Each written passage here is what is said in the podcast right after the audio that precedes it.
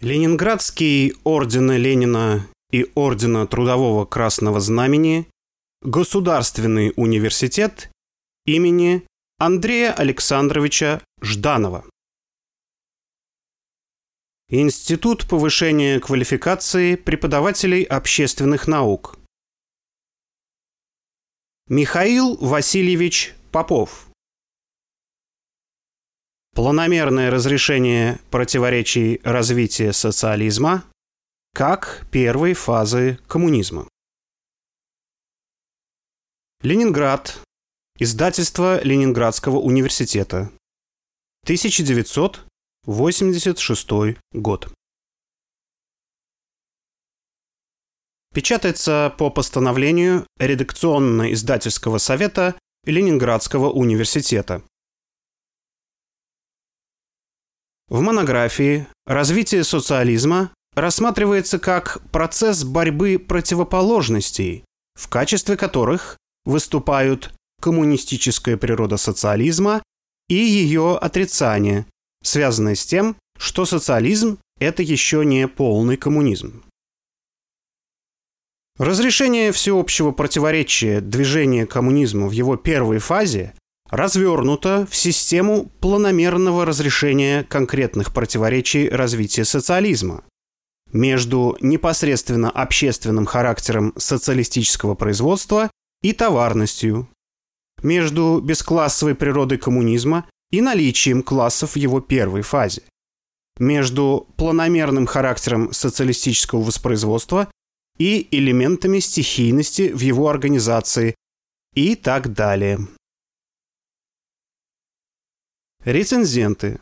Доктор экономических наук А. И. Кащенко и кандидат экономических наук Е. В. Сапир. Ярославский университет. Доктор философских наук М. Г. Макаров. Ленинградская кафедра философии Академии наук СССР. Доктор экономических наук И. К. Смирнов. Ленинградский университет. Введение. В политическом докладе ЦК КПСС 27-му съезду партии подчеркивается. Цитата. Глубокое проникновение в диалектику происходящего, его объективную логику, умение делать правильные выводы, отражающие движение времени, дело непростое, но настоятельно необходимое. Конец цитаты. Сноска номер один.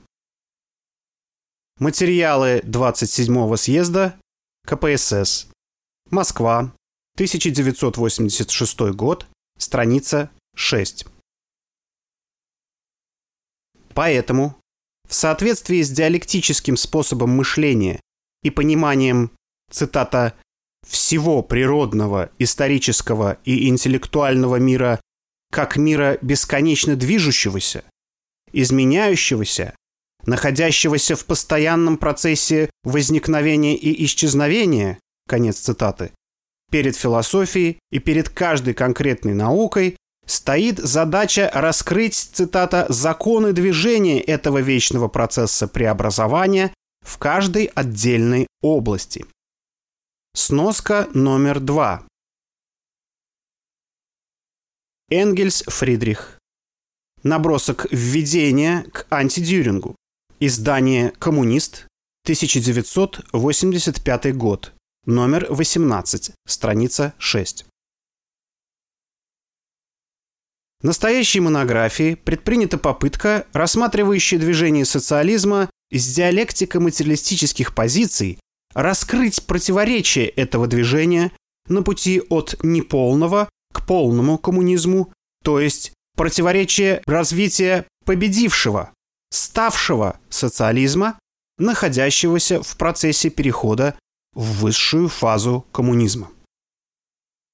Нередко развитие понимается лишь как уменьшение и увеличение, лишь как переход в новое качество при накоплении количественных изменений. Такой взгляд на развитие не безоснователен, поскольку количественные изменения и качественные переходы во всяком развитии, безусловно, присутствуют и составляют его важную сторону, отражаемую законом перехода количественных изменений в качественные. Однако взять одну лишь эту сторону при определении развития было бы ошибкой, связанной с непониманием именно диалектической природы процесса развития. Владимир Ильич Ленин разъяснял. Развитие есть борьба противоположностей. Две основные или две возможные или две в истории наблюдающиеся концепции развития, эволюции, суть. Развитие как уменьшение и увеличение, как повторение и развитие как единство противоположностей, раздвоение единого на взаимоисключающие противоположности и взаимоотношения между ними. При первой концепции движения остается в тени само движение, его двигательная сила, его источник, его мотив. Или сей источник переносится вовне. Бог, субъект, etc. При второй концепции главное внимание устремляется именно на познание источника само движения. Первая концепция мертва, бледна, суха. Вторая – жизненна. Только вторая дает ключ к самодвижению всего сущего.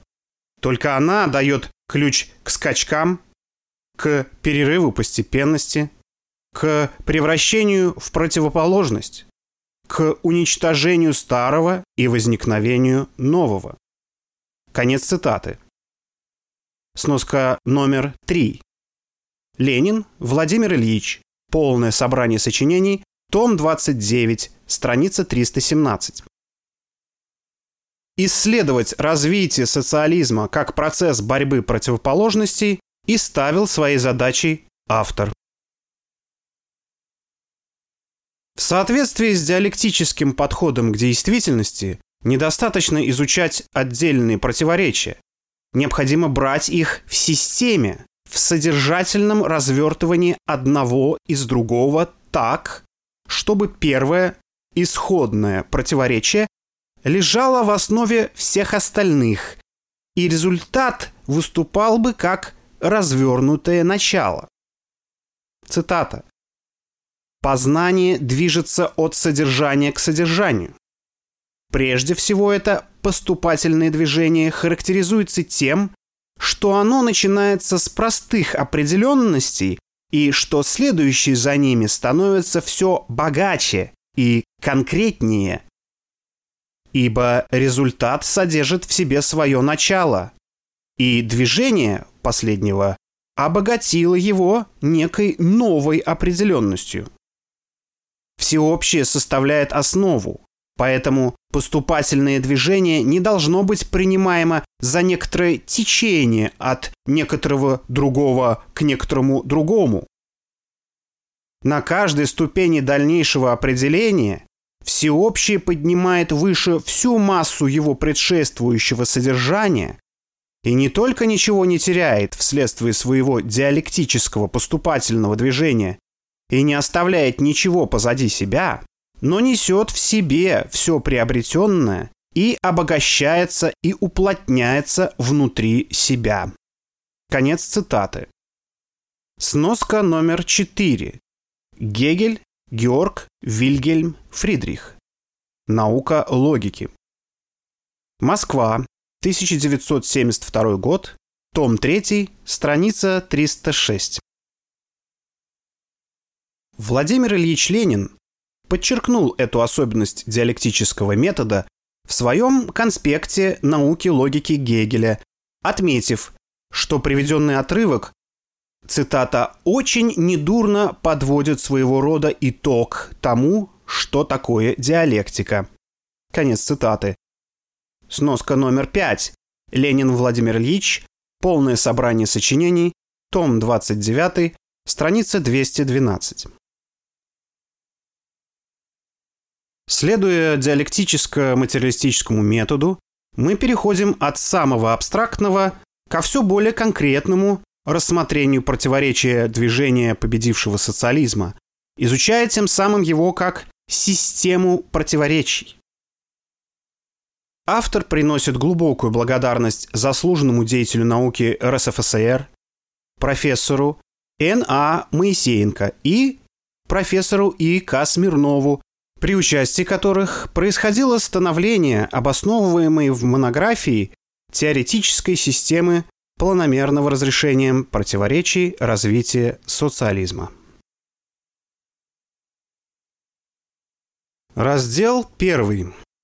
Всеобщие противоречия развития социализма и его непосредственные выражения в экономическом базисе. Глава 1. Борьба за перерастание социализма в полный коммунизм. Параграф 1. Коммунистическая природа социализма. Задача политической экономии, как системы знаний об общественном способе производства, состоит в том, чтобы теоретически воспроизвести данный общественно-производственный организм, в нашем случае коммунистический способ производства на первой стадии развития, в его жизненном процессе. Диалектический метод, сноска номер один, Гегель определял его как осознание формы внутреннего самодвижения исследуемого предмета. Гегель, Георг, Вильгельм Фридрих. Наука логики. Москва, 1970 год, том 1, страница 107.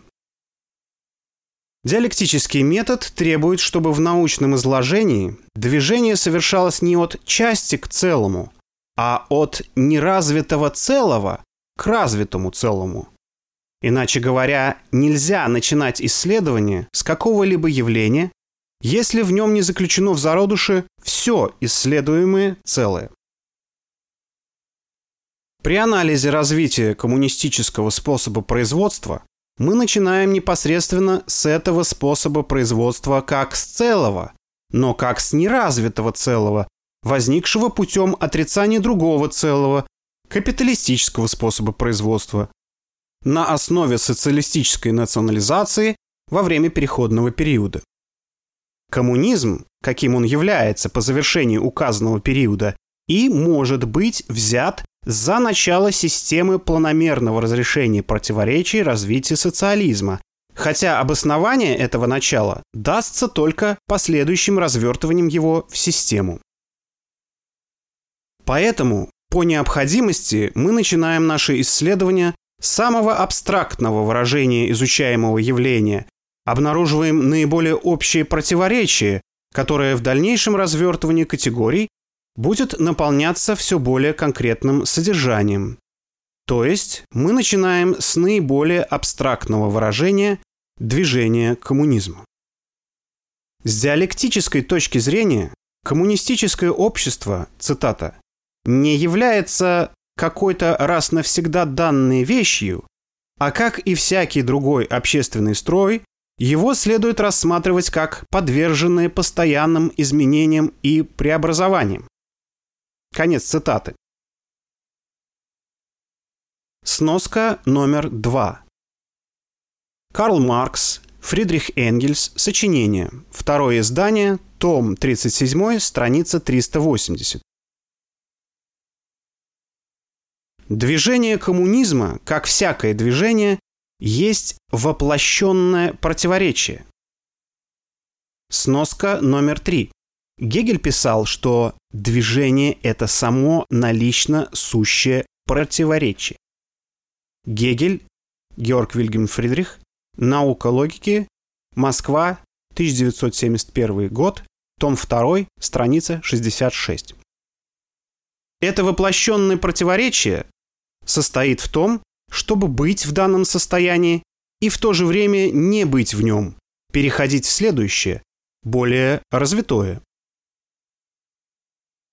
В качестве предмета исследования мы берем не будущий, то есть полный коммунизм, а тот коммунизм, который есть в данный момент исторического развития и который называется социализмом.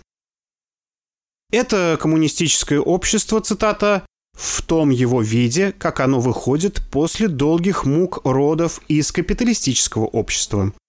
Конец цитаты. Сноска номер 4. Маркс Карл, Энгельс Фридрих. Сочинение. Том 19, страница 19. Так характеризовал первую фазу коммунизма Карл Маркс в критике Готской программы. Владимир Ильич Ленин в «Государстве и революции», подчеркивая такое понимание социализма, писал, что, цитата, «это коммунистическое общество, которое только что вышло на свет Божий из недр капитализма». Конец цитаты. Сноска номер пять. Ленин Владимир Ильич. Полное собрание сочинений. Том 33, страница 92. Употребление слов «только что вышло» следует, разумеется, понимать не в обыденном житейском, а в диалектическом, всемирно-историческом смысле. В таком, что, цитата, «социализм есть то общество, которое вырастает из капитализма непосредственно есть первый вид нового общества. Конец цитаты. Сноска номер 6. Там же, том 40, страница 33. Причем, цитата, «от капитализма человечество может перейти непосредственно только к социализму, то есть общему владению средствами производства и распределению продуктов по мере работы каждого». Конец цитаты. Сноска номер 7. Там же. Том 31, страница 179. Полный же коммунизм осуществляется в результате развития коммунизма не из капитализма непосредственно, а уже на собственной основе. Классическим стало следующее положение о социализме, содержащееся в работе Владимира Ильича Ленина «Государство и революция». Цитата. То, что обычно называют социализмом, Маркс назвал первой или низшей фазой коммунистического общества. Поскольку общей собственностью становятся средства производства, постольку слово «коммунизм» и тут применимо, если не забывать, что это не полный коммунизм. Конец цитаты. Сноска номер 8. Там же, том 33, страница 98. Из того, что социализм – это хотя и не полный, но коммунизм, следует вывод. Создание коммунизма как определенного способа производства происходит в переходный период.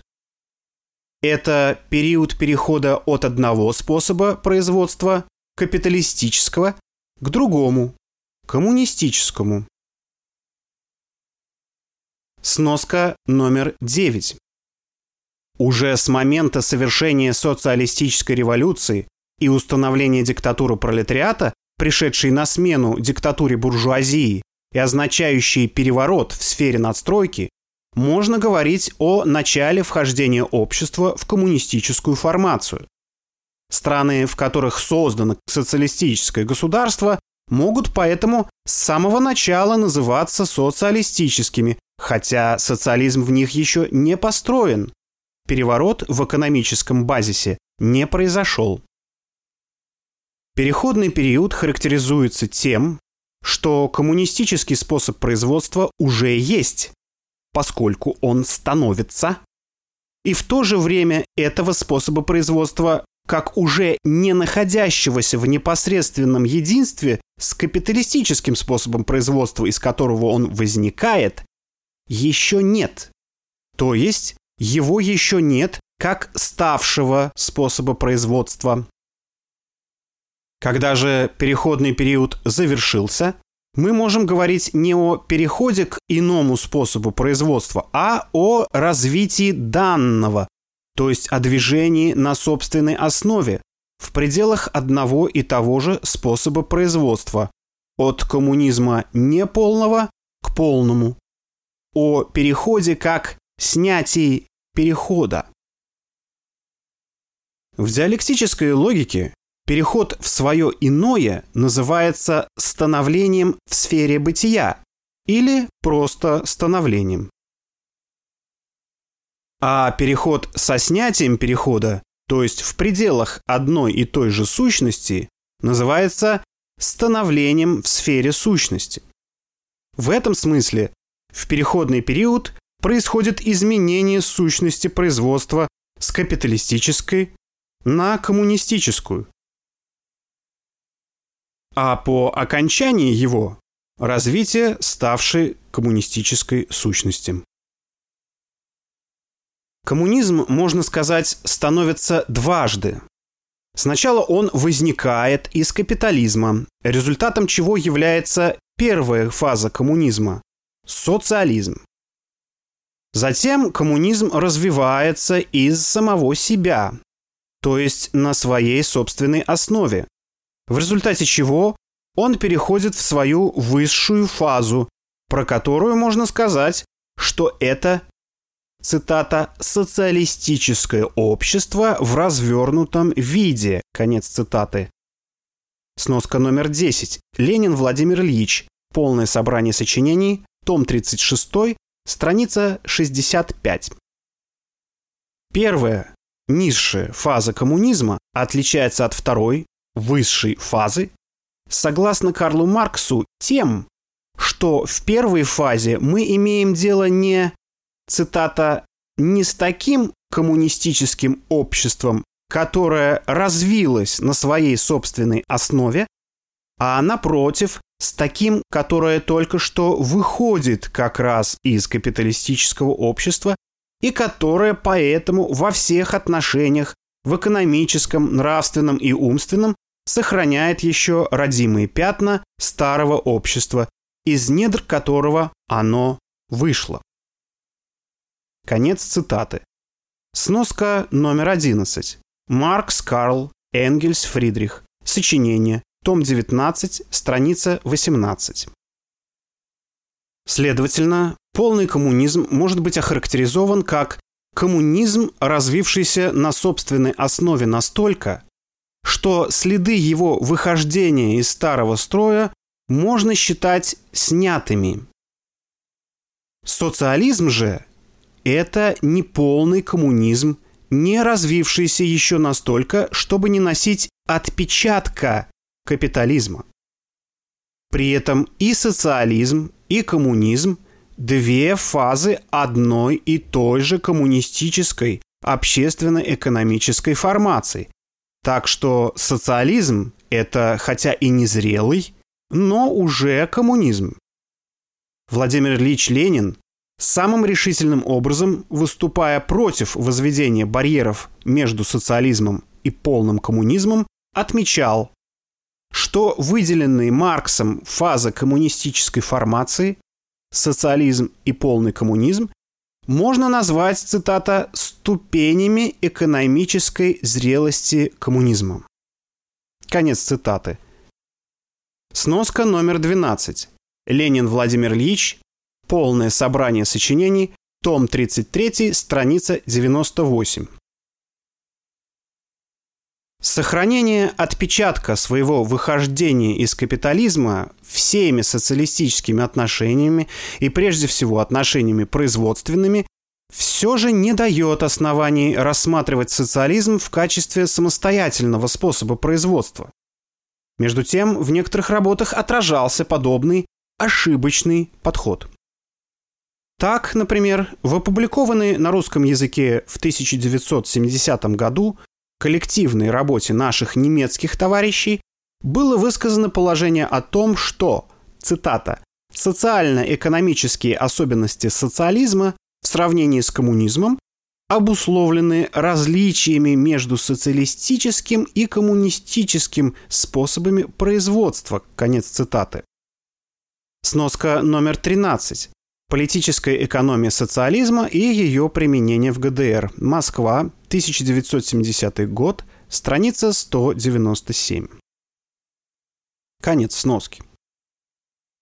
В дальнейшем развитии экономической мысли в ГДР эта ошибка была преодолена. В 1971 году советский экономист Я. А. Кронрод выступил со статьей, в которой предложил, цитата, «рассматривать социализм как исторически самостоятельный способ производства, первую ступень развития общественной системы производства, свойственной эре коммунизма, но ступень, еще предшествующую, собственно, первому коммунистическому способу производства в качестве полного коммунизма». Конец цитаты. Сноска номер 14. Кронрод Я А. К вопросу о социалистическом способе производства и стадиях его развития. Известие Академии наук СССР. Серия экономическая. 1971 год. Номер 3, страница 97. Конец сноски. Эта точка зрения не получила поддержки в нашей экономической науке. 12 декабря 1972 года на заседании секции политической экономии Института экономики Академии наук СССР была обсуждена подготовленная к печати и затем опубликованная в журнале «Вопросы экономики» новая статья Я. А. Кронрода, в которой он формально отказался от трактовки социализма как самостоятельного способа производства, признав, что, цитата, Коммунизм, конечно, представляет собой развивающуюся формацию, но опирается она на один развивающийся способ производства, а не на множество сменяющих друг друга способов производства. Конец цитаты. Сноска номер 15. Кронрод Я А. Некоторые теоретические вопросы экономики развитого социалистического общества. Вопрос экономики, 1973 год, номер 2, страница 108. В ходе обсуждения отмечалось, что допустимо употреблять термин «социалистический способ производства», но не в смысле какого-то особого способа производства, отличного от коммунистического. Сноска номер 16. Поскольку социализм – это тоже коммунизм, сказал А. А. Сергеев, можно говорить о социалистическом способе производства как о коммунистическом в его исторически определенной форме. При подобной трактовке понятия «социалистический способ производства» подчеркивается и общая коммунистическая природа социализма и его специфика как первой фазы коммунизма. С заседания ученых советов Института экономики Академии наук СССР там же Страница 157. Конец сноски. Со времени указанного обсуждения в литературе не встречалось высказываний, в которых бы прямо отрицалась коммунистическая природа социализма и утверждалось бы, что социализм и коммунизм – это разные способы производства. Как отмечал Н. А. Цаголов, цитата – Казалось, можно и нужно было бы забыть об этом теоретическом недоразумении, если бы за указанной выше формулой не скрывалась целая система взглядов, получившая широкое распространение в нашей литературе. Она находит свое выражение в том, что некоторые экономисты пытаются найти разные экономические основы социализма и коммунизма. Конец цитаты. Сноска номер 17. Цаголов, Н.А. Вопросы теории производственных отношений социализма. Москва, 1983 год, страница 7. Например, положение о том, что в первой фазе коммунизма мы имеем дело не с таким коммунизмом, который развился на своей собственной основе, иногда трактуется в том смысле, что коммунизм в первой фазе развивается не на собственной основе, и что, следовательно, у социализма и у полного коммунизма различные основы. Если теоретически допускается, что после победы социализма он известный период развивается не на собственной основе, а потом обретает собственную, но отличную от коммунистической основу, то такое толкование также неизбежно вступает в противоречие с тем, что социализм и полный коммунизм – фазы одного и того же способа производства. Как правильно подчеркивал Н.А. Цаголов, цитата, отрицание единства основ обеих фаз коммунистической формации есть по существу теория двух способов производства. Конец цитаты.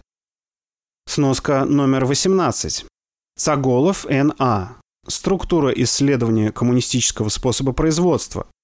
Методологические проблемы общественных наук по материалам Всесоюзной конференции. Москва. 1979 год. Страница 258. Конец сноски. В нашей экономической литературе и литературе социалистических стран, как уже говорилось, были попытки трактовать социализм как самостоятельный способ производства. Цитата. «Они не нашли сколько-нибудь широкой поддержки и в целом могут считаться преодоленными. Тем не менее, отдельные отголоски таких попыток дают о себе знать и в настоящее время. Конец цитаты.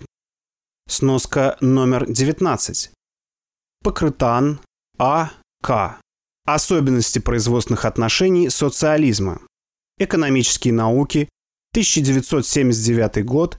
Номер 1. Страница 12. Конец сноски. Одним из отголосков подобного рода является книга А.С. Цыпко, в которой автор пытается, цитата, «рассматривать социализм и коммунизм как различные типы общественной организации труда». Конец цитаты. Сноска номер 20. Цыпко А.С. Некоторые философские аспекты теории социализма.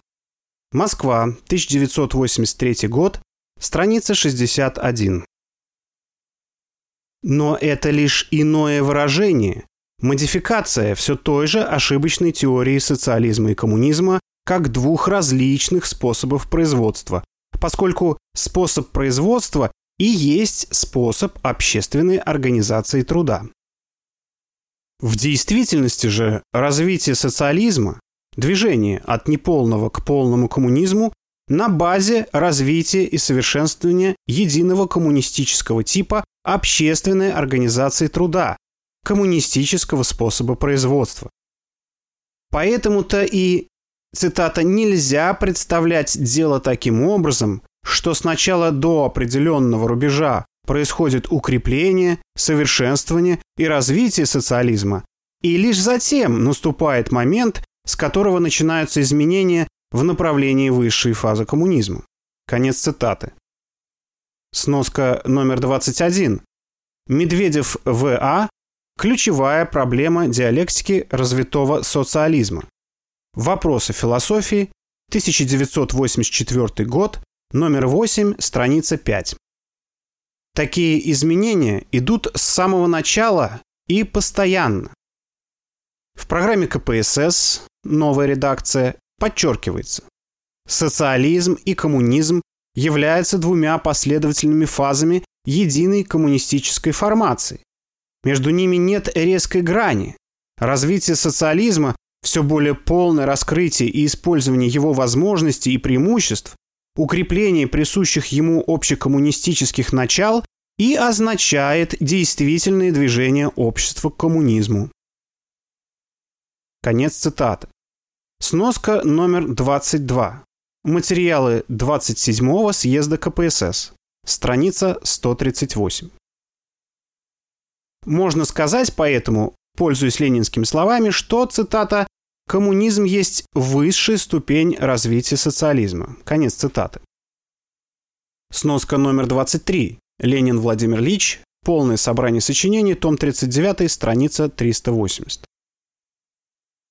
Социализм представляет собой первый вид нового коммунистического общества, вышедшего из общества буржуазного и развивающегося уже далее из самого себя на собственной основе. Это, хотя и не полный, но коммунизм. Конец первого параграфа первой главы.